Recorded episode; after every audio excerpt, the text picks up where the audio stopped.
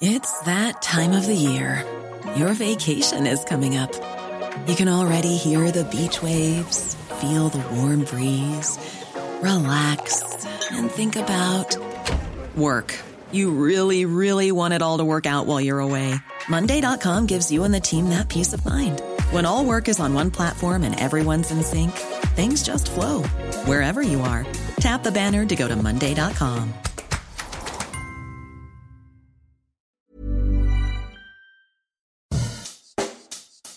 Bonjour et bienvenue dans Savez-vous que, le podcast d'anecdotes du Dauphiné libéré. Chaque jour, on vous raconte une histoire, un événement marquant, qui vous permettra de briller en société et de vous coucher un peu moins bête. 72 associations départementales, 9 fédérations régionales. Voilà ce que représente le planning familial aujourd'hui en France. Un réseau destiné à défendre le droit à la contraception, à l'avortement et à l'éducation à la sexualité. Mais savez-vous que tout a commencé à Grenoble? Nous sommes en 1961. 17 ans après la loi sur le droit des votes aux femmes, celles-ci cherchent encore à pouvoir maîtriser leur grossesse. Cinq ans auparavant, un mouvement a vu le jour, la maternité heureuse, renommé ensuite le Mouvement français pour le planning familial, dit MFPF. Cependant, la loi de 1920 interdisant l'avortement et la contraception est toujours en vigueur. C'est donc en toute illégalité qu'ouvre à Grenoble le premier centre de planning familial le 10 juin 1961. Le docteur Henri Fabre, avec son ami le philosophe Georges Pascal, est à l'origine de ce centre. Gynécologue accoucheur, il a assisté à de nombreux drames liés à des avortements clandestins, qu'il qualifie de véritables plaies. On pourrait en parler pendant des heures. Tous les médecins connaissent les perforations, les septicémies, le tétanos, etc.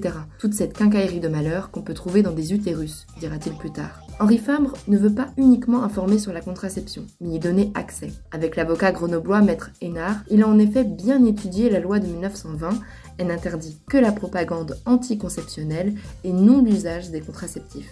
Selon les journalistes de l'époque, le premier jour, la salle d'attente est bondée, des femmes, des hommes, des couples. Le centre est géré par des médecins et des bénévoles. Il prodigue des conseils et offre discrètement des crèmes spermicides et des diaphragmes. Pour aider les femmes, les militants grenoblois organisent des envois postaux depuis l'Angleterre et des passages en fraude, depuis la Suisse notamment. Une action militante qui ne sera validée par la loi que six ans plus tard. Le 28 décembre 1967, la loi Neuwirth autorise la contraception, même si les décrets, eux, ne sont publiés qu'en 1971. L'avortement, lui, reste un crime jusqu'à la loi Veil en 1975. When you make decisions for your company, you look for the no-brainers. If you have a lot of mailing to do, stamps.com is the ultimate no-brainer. Use the stamps.com mobile app to mail everything you need to keep your business running with up to 89% off USPS and UPS. Make the same no-brainer decision as over 1 million other businesses with stamps.com. Use code program for a special offer. That's stamps.com, code program.